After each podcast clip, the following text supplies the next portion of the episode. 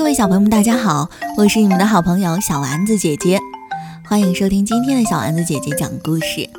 我们今天故事的名字叫做《神奇的色彩女王》。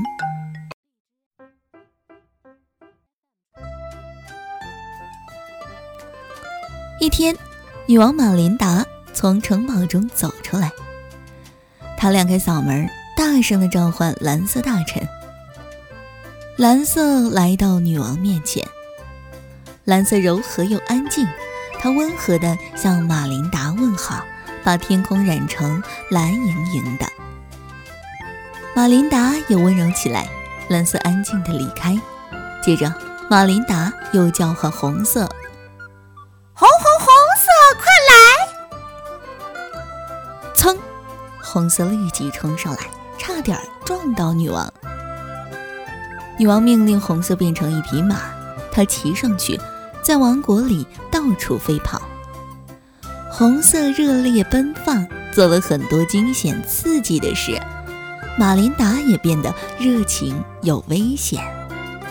最后，女王不得不命令红色退下。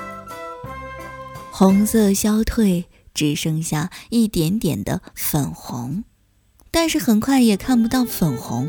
因为黄色出现了，哎，别走！女王对黄色说：“你多温暖，多明亮啊！”黄色可不只是暖和明亮的，它还有些怪脾气，有点固执。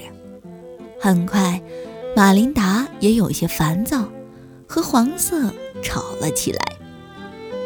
蓝色跑来调和。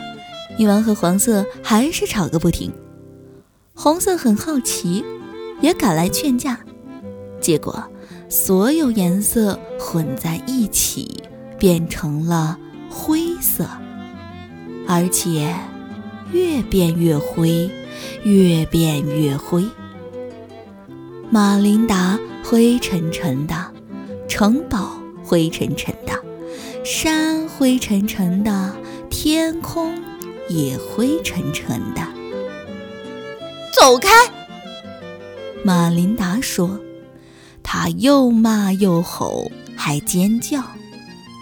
可是灰色根本不听她的命令，她不肯走。